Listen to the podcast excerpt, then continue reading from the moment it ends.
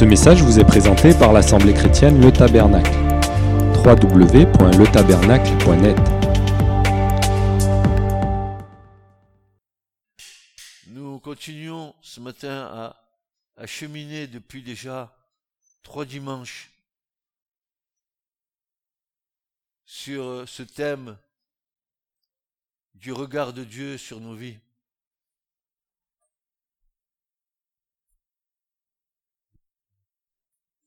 Je voudrais vous rappeler ce qui nous a tellement interpellés dimanche dernier, et moi le premier. Je vous rappelle ce que Jésus a déclaré. Il a dit ceci, tellement important. De l'abondance du cœur, la bouche parle. Matthieu 12, 34. Je répète, de l'abondance du cœur. Il parlait d'abondance de la part du Christ. Et quand Jésus parle d'abondance, il n'y met pas de limite. Nous limitons, mais pas le Seigneur. Dieu peut être rempli au-delà de ce que tu penses et au-delà de ce que tu peux être, tu peux imaginer. L'abondance fait partie du royaume des cieux. Nous avons tout en abondance. Particulièrement, le Saint-Esprit veut nous être donné en abondance. L'abondance du cœur, l'abondance du cœur peut se manifester qu'à une seule condition. Si notre cœur en a été pleinement arrosé. Pas de fertilité dans le cœur, sécheresse. Sécheresse, pas d'abondance un cœur arrosé, un cœur arrosé par l'Esprit Saint va fertiliser la parole de Dieu en nous. Il va faire que nos cœurs vont être dans l'abondance. Tu ne peux pas parler et tu ne peux pas parler de ce que tu n'as pas reçu par le Saint-Esprit.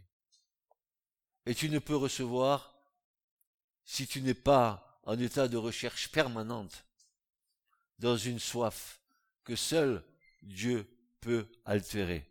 Seul Dieu peut altérer ta soif.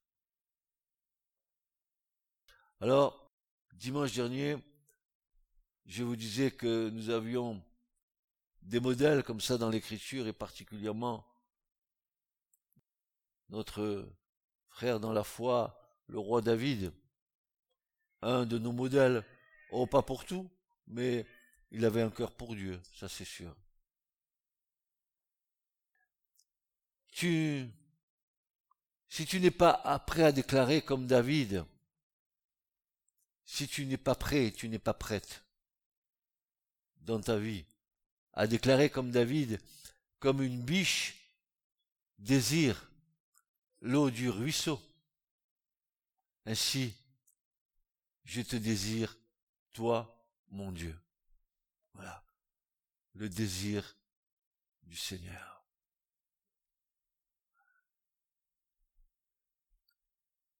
Le désir provient d'un cœur aimant. Mais nous n'aimons pas Dieu comme nous aimons les hommes. Le saint désir du Saint-Esprit fait que nos cœurs, nos cœurs sont remplis d'un amour que nous ne comprenons pas, mais que nous vivons. Comme disait David, je te désire, toi mon Dieu. Est-ce que tu désires Dieu plus que ton mari, plus que tes enfants, plus que ta famille, plus que ta voiture? Est-ce que tu désires plus Dieu plus que ta maison? Est-ce que tu désires ce désir profond dans ton cœur d'aimer Dieu au-delà de toute chose? Dieu le premier, le premier, tu aimeras en premièrement ton Dieu, premièrement ton Dieu de tout ton cœur, etc., etc. Vous connaissez ces versets. Oui, ainsi je te désire, toi mon Dieu. il dira, est-ce que, pose-toi la question ce matin, avec moi, comme David. Mais David dit, j'ai soif de Dieu. Quel type de soif tu as?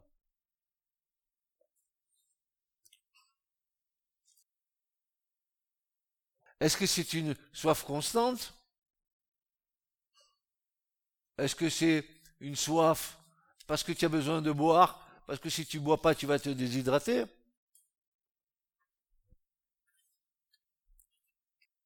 Est-ce que ton cœur réclame cette eau du ciel?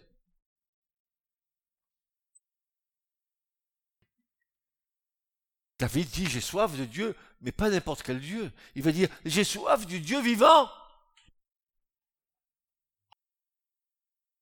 Est-il vivant pour toi? Agit-il dans ta vie? Est-il ce Dieu qui prend soin de toi? Parce que si tel est le cas, alors tu peux avoir soif de lui. Tu as besoin de lui. Comme l'air que tu respires, tu as besoin de ton Seigneur. Et David termine en disant, en se posant cette question, et il veut dire, mais quand, quand, mais quand, quand pourrais-je entrer dans son temple et me présenter devant lui?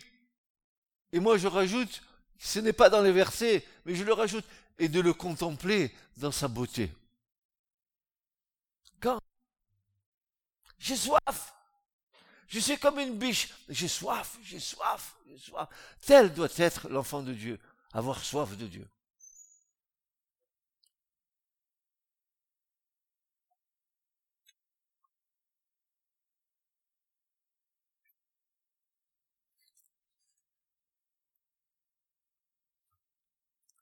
Et si tu n'es pas prêt à déclarer cela, ben tu vas rester dans une sécheresse.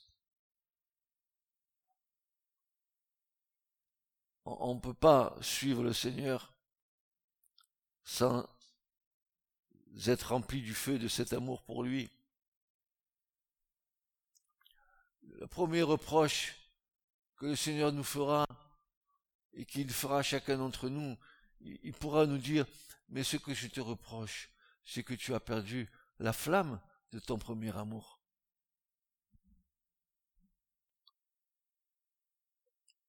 L'amour ne peut grandir que si tu es dans, une relation d'intimité avec ton Seigneur.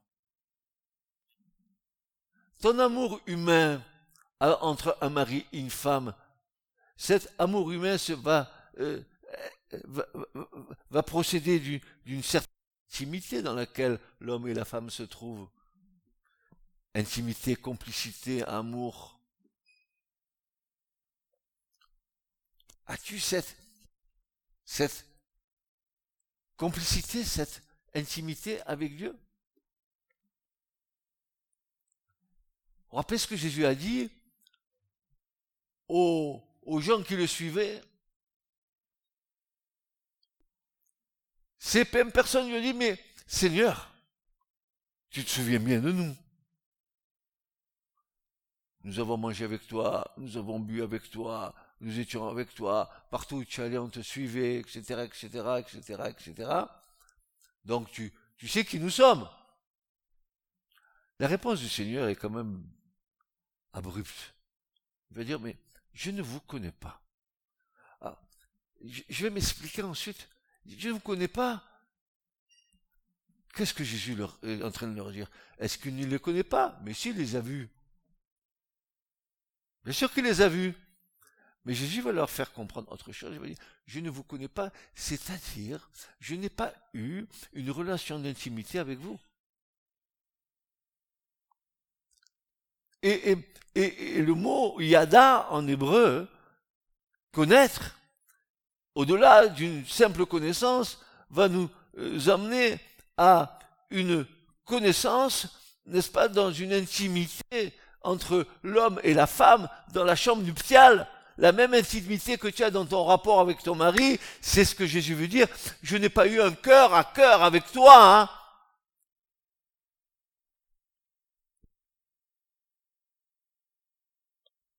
Tu peux venir ici, t'asseoir sur une chaise, écouter la louange, écouter le, pasteur qui prêche. Tu peux faire tout un salamalek religieux. Mais si ton cœur n'est pas accroché au Seigneur, ça ne te sert de rien du tout. Rien. De rien.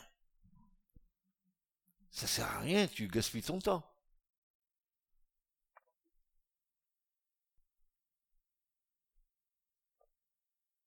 Et nous avons compris que euh, la, parole de Dieu, quand elle vient à nous, l'Écriture nous, donne une différence entre la parole logos et la parole réma. Le logos, c'est le Verbe, c'est le Christ, c'est la parole memra, la parole incarnée, la parole qui existe de par elle-même. Elle n'a pas été créée, elle a la vie en elle-même. Ça, c'est le logos. Maintenant, il y a une autre parole. La réma, la parole réma de Dieu. C'est une révélation à notre égard, une intuition, une conviction profonde au fond de toi, par le Saint-Esprit, par le Saint-Esprit, pas par ta connaissance, pas par ton intelligence, par le Saint-Esprit. Il nous faut dissocier ce qui est de la chair et ce qui est de l'esprit. Ce qui est de la chair est mort et ce qui est de l'esprit est vie.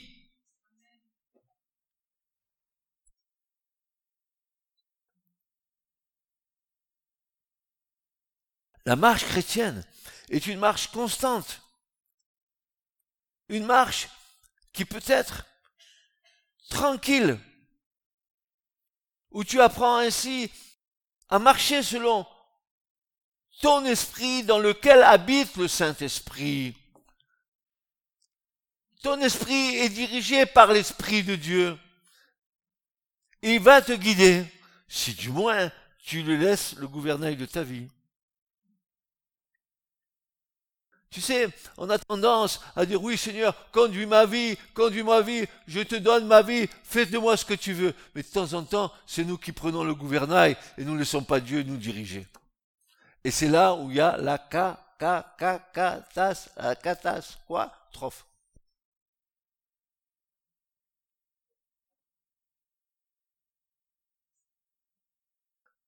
Progressivement, dans nos vies, il y a un réajustement de notre intelligence, de la manière de voir les choses. Tu baseras ta vie sur le prince de la vie. Ta vie, elle est basée sur le prince de la vie. Shah Chaim, Shah Chaim, le prince de la vie, qui nous communique la vie. Parce que je vis. Parce qu'il vit, je vis. S'il vit pas, je vis pas.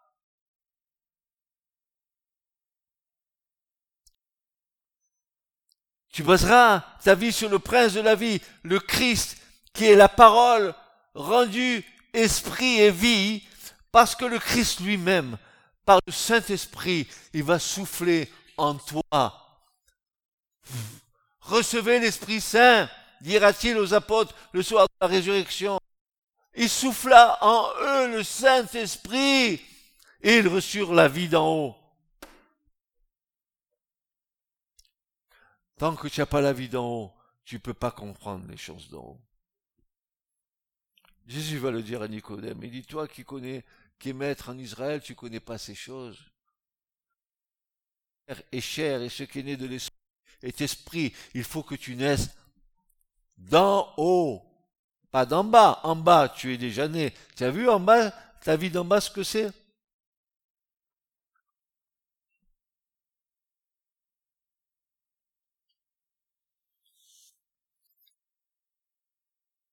Le réma. Et c'est ce que nous recevons personnellement dans notre intuition, dans notre relation de prière. C'est une relation vivante personnel, actuel pour toi, pour telle circonstance ou tel besoin de ta vie. C'est ce réma qui donne la vie, c'est ce réma qui te donne la réponse. Le réma engendre la vraie foi du cœur. Quand tu reçois un réma de Dieu, quand tu crois à une promesse de Dieu, quand tu as cette foi du cœur pour quelque chose, alors cette foi est appelée à être mise en action.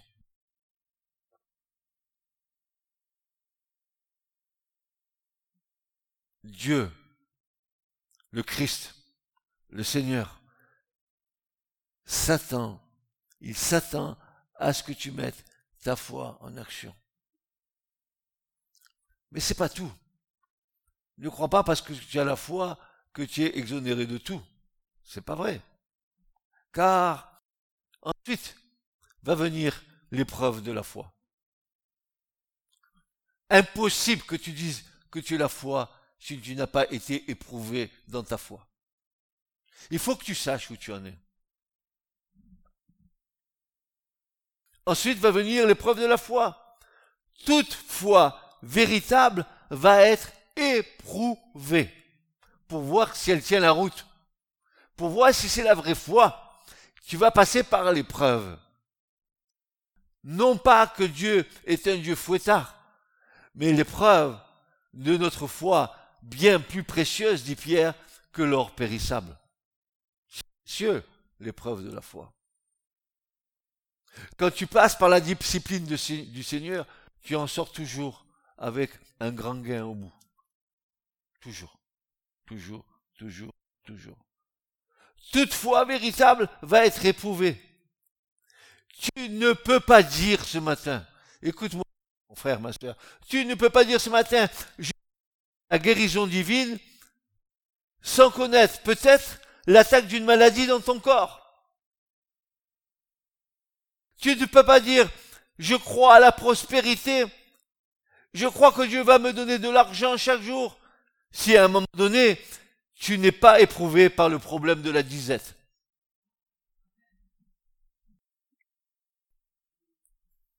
C'est le royaume des cieux. C'est juste, c'est clair, c'est net, et tu n'y couperas point. C'est la discipline de Dieu. Pourquoi faire? Pour que tu grand, grand, grandisses.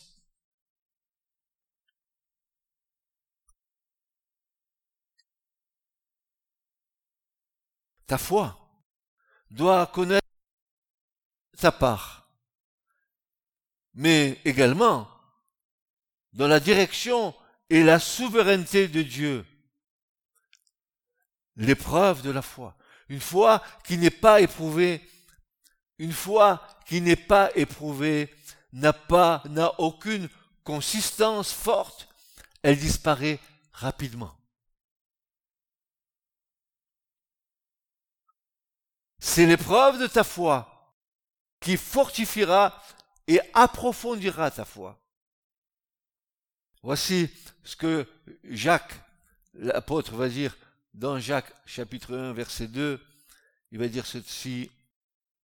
Jacques 1, verset 2. Regardez comme un sujet de joie complète. Ah, comment peut-on se réjouir dans les épreuves? Regardez.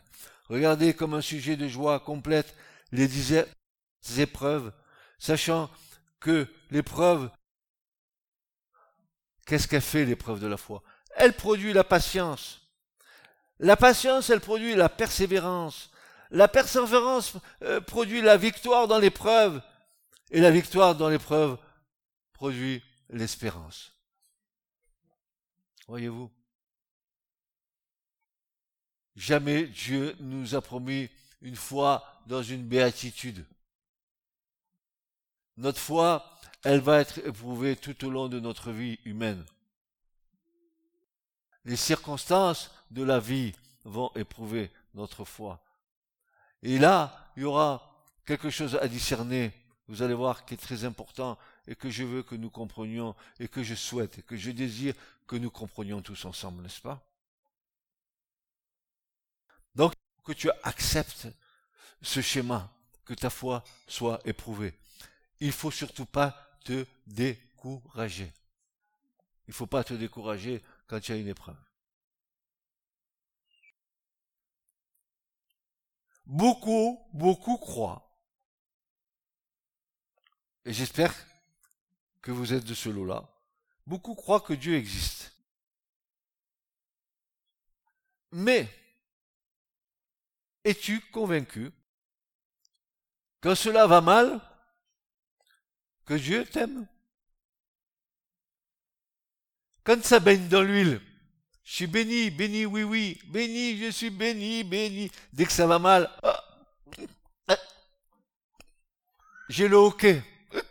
Ça va mal. Eh bien, l'épreuve de notre foi, elle permet de purifier cette incrédulité. Alors, qu'humainement, il n'y a plus rien à faire.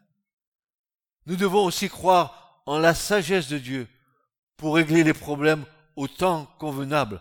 Croire à la souveraineté, croire à l'amour et à la sagesse de Dieu dans n'importe quelle circonstance et dans n'importe quel problème de notre vie croire que Dieu nous aime, que Dieu est sage, que, que Dieu est souverain dans toutes les circonstances de ma vie.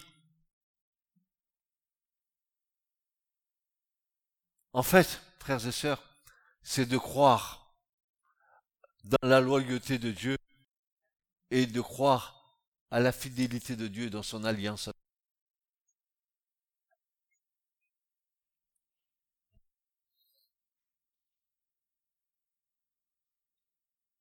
vous rappelez de Saül, le roi Saül, qui au passage euh, a été le premier roi en Israël.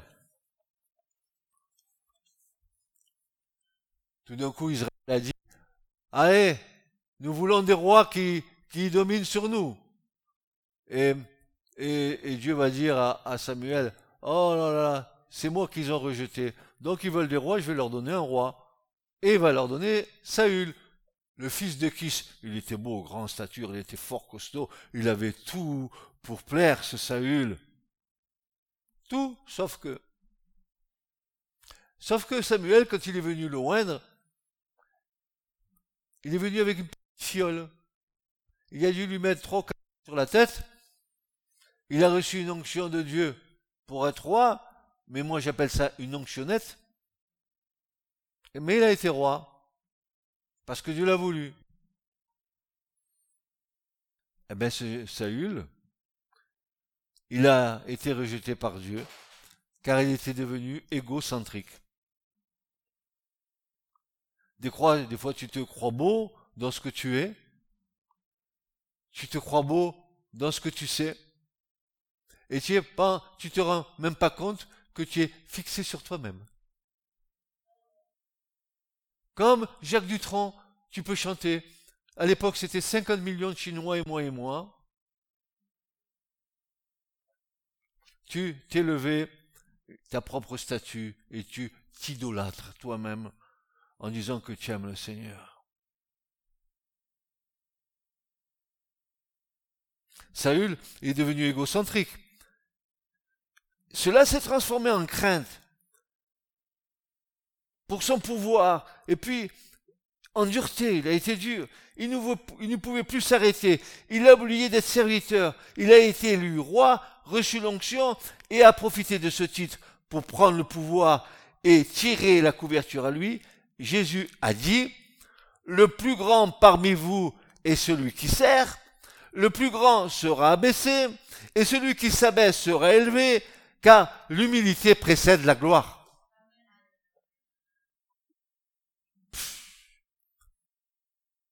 Arrête. Mais arrête. Ce n'est pas ce que je suis qui est important. C'est ce que Dieu fait en moi qui est important. Quand je me regarde à la glace, c'est pas ce que je vois qui m'impressionne. Attends, passe les années, tu verras. Tu auras besoin de la diadermine pour tes rides. Tu verras. Alors, écoutez bien. Ce ne sont pas nos échecs. Écoutez bien, ce ne sont pas nos échecs.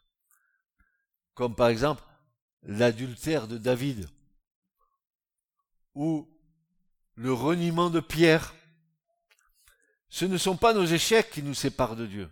Non. Mais c'est de retirer se retirer de cette souveraineté que Dieu veut toujours avoir sur notre vie et qui nous sépare de lui. Si tu veux pas que Dieu règne sur toi, et que tu te sépares de lui, c'est fini. Non, c'est pas tes échecs qui te séparent de Dieu, c'est quand tu sors de la souveraineté de Dieu sur ta vie. Quand Dieu ne dirige plus ta vie. Tu comprends ce que je te dis, Église?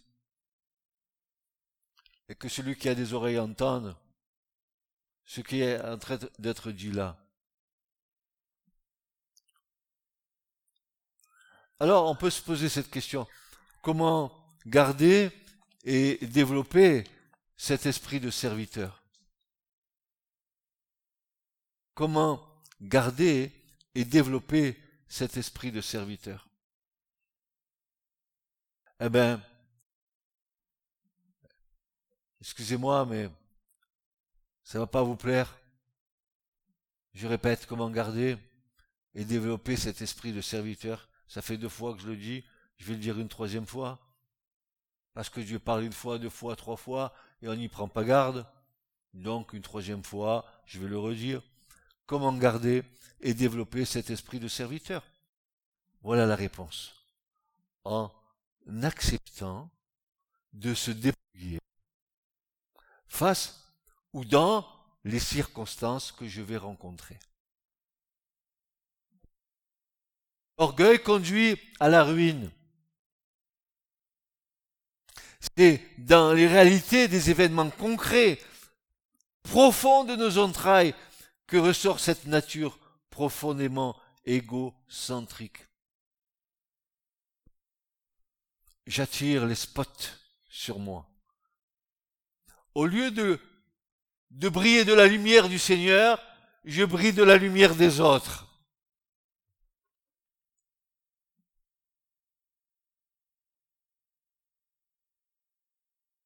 Quand tu sais, quand tu sais quelle est ta place dans le corps de Christ, Écoute bien, quand tu sais quelle est ta place dans le corps du Christ, tu ne te bagarres plus. Tu ne joues plus des coudes pour écarter les autres. Ça, c'est ce que le monde fait. Mais parce que tu sais que l'appel de Dieu est là, tu sais aussi qu'il aura la capacité de te conduire au port.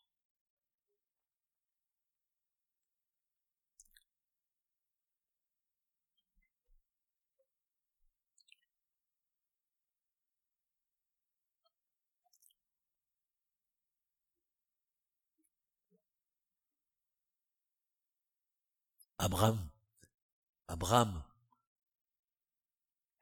attendez, tiens, au fait, chaque fois que Dieu appelle quelqu'un, il appelle deux fois par son nom. Abraham, Abraham, Shaoul, Shaoul. C'est spécial, Dieu va faire quelque chose avec cet homme. Si tu entends Dieu t'appeler deux fois par ton, ton, ton, nom, sache que Dieu il a, il a un projet avec toi. Un grand projet avec toi.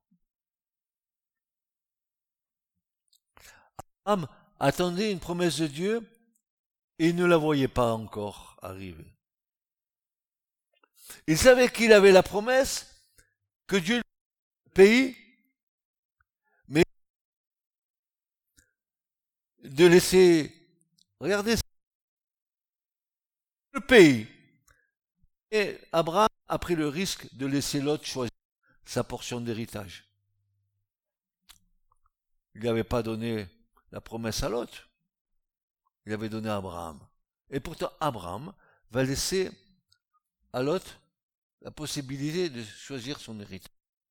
Abraham s'humilie, renonce à l'héritage par humilité, en sachant que dans ce chemin de renoncement, d'humiliation, car il ne voulait pas de querelle avec l'autre, Dieu allait lui faire récupérer son héritage. Il le savait. Même s'il le donnait à il savait qu'à un moment donné, Dieu lui ferait récupérer tout son héritage. Mais il a eu assez d'humilité pour donner à l'autre une part de son héritage, n'est-ce pas? Abraham a accepté de se dépouiller même devant un plus jeune que lui. Il avait 99 ans quand même, 90 ans, Abraham. Je suis en train de faire la Genèse en chapitre 16, 17 et 18. Je suis en train de faire du travail dessus. Je ça, mais je, dis, c'est pas possible. Quand je lis, que je, je, lis ça dans la prière, je dis, mais c'est pas possible. Que Dieu a dit à Abraham, mais c'est hors de sens. Il y aurait des choses pour 400 ans plus tard, il, a, y a dit des choses. Quand tu regardes ça, si tu le regardes avec les yeux de l'esprit, tu es époustouflé. Tu es époustouflé. Abraham a accepté de se dépouiller même devant un plus jeune. C'est là que la révélation vient. Dieu dit à Abraham, regarde à droite et à gauche, je te donne tout ce pays.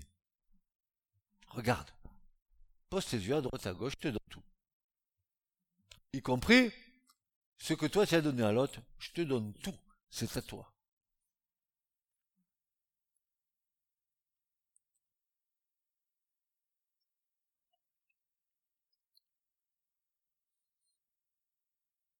Alors on peut se poser cette question, pourquoi, pourquoi, pourquoi beaucoup de chrétiens ne reçoivent-ils pas de révélations profondes sur, leur avenir? Pourquoi ils ne reçoivent pas quelque chose pour eux, pour, pour, pour le temps qui va arriver? Premièrement, c'est parce que ces personnes refusent de se laisser dépouiller de perdre leurs droits. Au contraire, ils défendent leurs droits.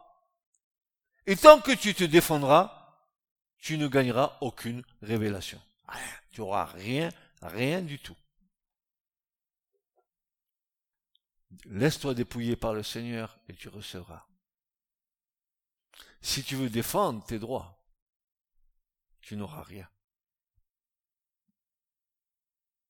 Eh bien, on retrouve cela il y a un exemple. Chez Jacob, qui a acheté à Isaïe le droit d'aînesse pour un plat de lentilles. Et quand vous connaissez et vous savez ce que c'est que le droit d'aînesse en Israël, je crois que Isaïe était tombé sur la tête d'avoir vendu son, son droit d'aînesse.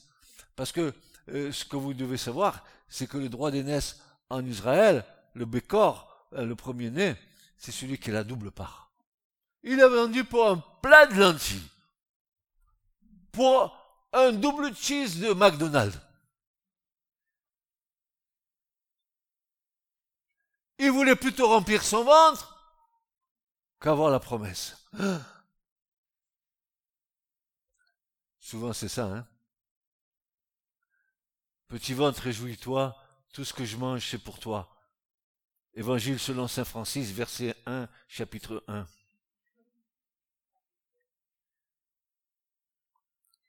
Et après, oh, j'ai grossi, ma balance, il faut que je maigrisse. Alors j'ai fait un régime pendant une semaine, deux semaines, au bout de deux semaines, oh, euh, et je retombe dedans. Et je reprends du poids, et la balance, elle, c'est un juge.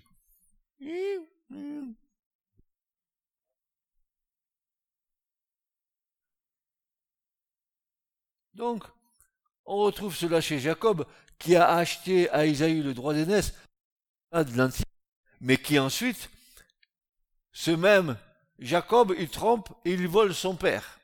Oh, Isaac. C'est un drôle de zèbre, ce Jacob. Et Esaü, n'en parlons pas. Ce qui me plaît dans l'écriture, c'est que on a euh, affaire à des hommes de la même nature que nous. C'est pas des avec des héros. Je vais te bouffer ton plat de lentilles, je vais te piquer ton truc, je vais te prendre ça. Et il y a la promesse de Dieu. Elle est là. Mais arrête. Mais regarde aux promesses. Il avait une promesse, mais il a truqué pour y arriver. business, business. En truc. Hein? Ça paraît bien, mais c'est tout truqué en dessous. Hein? Ça l'apparence.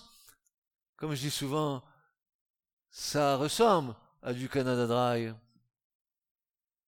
C'est comme dans une bouteille de Canada Dry, mais quand tu le bois, c'est pas du Canada Dry.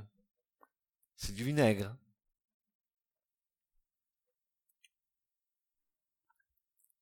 La méthode était mauvaise. Il a dû fuir. Il s'est sauvé, Jacob, hein. Il n'a pas demandé son reste, hein. Ah, quel courage. Comme. Lui qui a fondé les douze tribus d'Israël, et sur quoi Dieu s'appuie? Eh ben, il s'appuie sur des hommes et des femmes comme nous, hein. On est comme Jacob, hein. Ou peut-être comme Esaü. Ou peut-être comme Lot, je ne sais pas. Lot, il avait une très bonne réputation à Sodome. Lot, il nous a dit qu'il était assis à la porte de la ville. Ce qui veut dire que Lot était un ancien de la ville et qui siégeait à la porte de la ville. C'était, une personnalité. Lot, il savait ce qui se passait dans sa ville. Nous savons ce qui se passe à Montpellier. L'homosexualité à Montpellier, c'est pareil que à Sodome et à Gomorre. Et on a ciblé en siège. Au lieu de prendre le sac et la cendre. Non, ben on accepte. On accepte. Voilà une situation qui s'est imposée à nous. On est obligé d'accepter ça.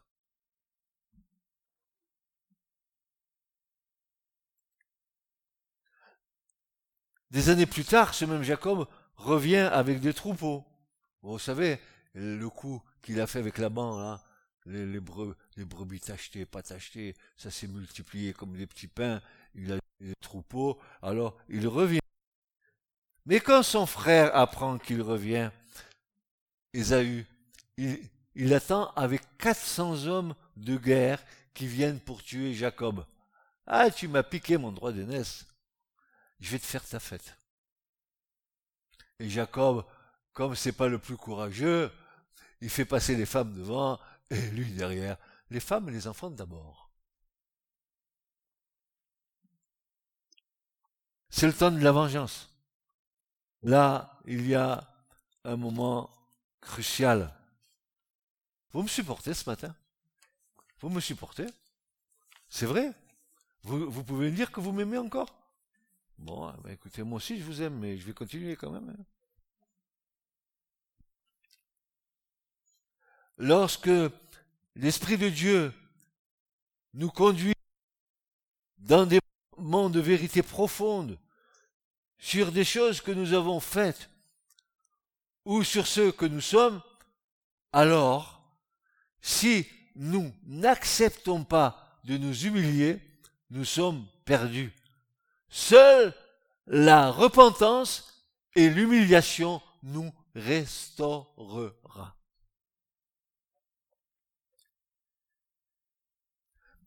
Dis donc, tu crois que la repentance est archaïque? Que c'est dépassé Est-ce que tu penses que la croix, oh, il y a quelques millénaires qui sont passés la croix. Oh. Mais je te dis ce matin, seule la repentance et seule l'humiliation te restaureront si tu es capable de te mettre devant Dieu et dire à Dieu, je sais qui je suis. Je, suis moche. Je, suis moche. Mais il y a quelque chose que tu peux pas enlever, Seigneur, c'est que je t'aime mais je sais qui je suis. Et je ne vais pas faire avec ce que je suis, mais je vais faire avec ce que tu fais en moi.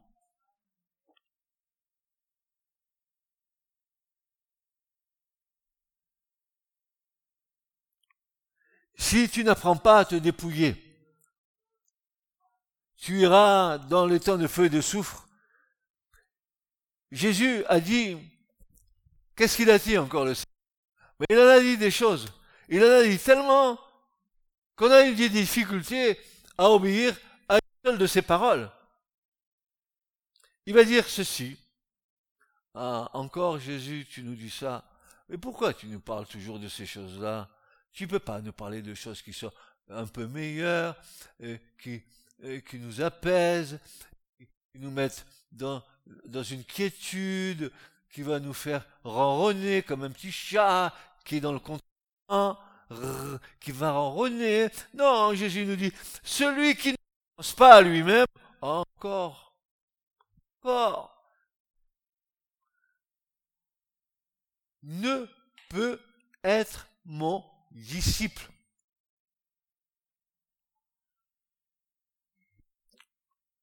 Que vous ne saviez pas où ça se trouve, c'est dans Luc 14, 26.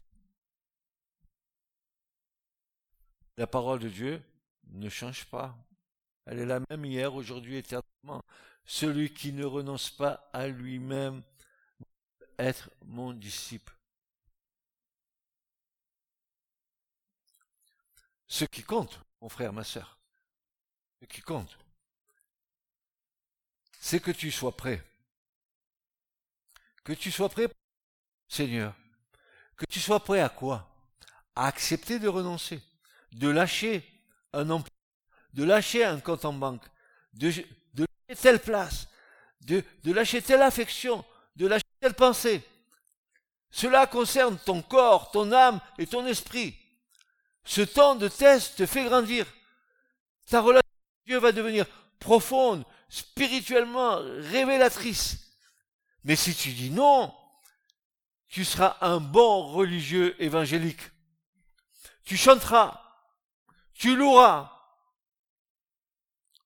Et Paul dira, vous l'avez entendu cette parole de Paul, je vous rafraîchis moi si elle est défaillante. Paul dit, je le dis à votre honte, certains d'entre vous ne connaissent pas Dieu. Bah Il parle à qui? Il parle à l'Église? Je le dis à votre honte. Certains d'entre vous ne connaissent pas Dieu. Tu peux avoir l'apparence. Tu peux avoir l'apparence. Mais Dieu regarde au cœur.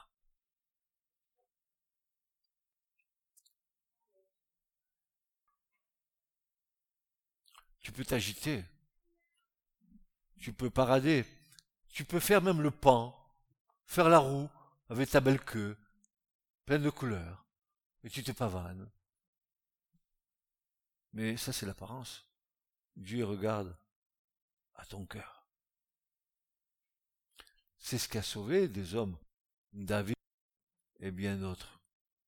Parce qu'ils étaient de la même nature que nous, ils ont fait les mêmes bêtises. Et Dieu sait que pour ces bêtises, certains chrétiens pourraient dire, tu vas en enfer. C'est pas vrai. Tu vas voir que c'est pas vrai.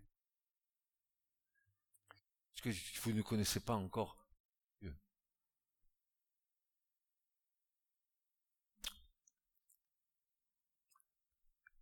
Écoute bien.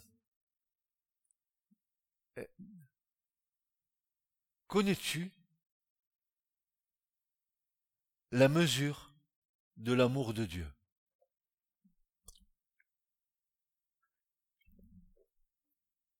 Question. Connais-tu la mesure de l'amour de Dieu? Jésus dira, Jean 13, verset 34, Je vous donne un commandement nouveau. Regardez bien. Aimez-vous les uns les autres comme je vous ai aimé. Mais comme Jésus nous a aimés, mais quelle a été la, mesure de l'amour de Jésus pour toi et pour moi? D'un amour humain, divin. Et quelle a été la mesure de l'amour du Christ pour nous? C'est que le Christ, nous, Dieu le Père, et le Fils et l'Esprit Saint nous ont tellement aimés. Le Fils unique, que quiconque croit en lui ne périsse point, mais qu'il ait la vie éternelle. Donc, l'amour, la mesure de l'amour du Christ, c'est la croix.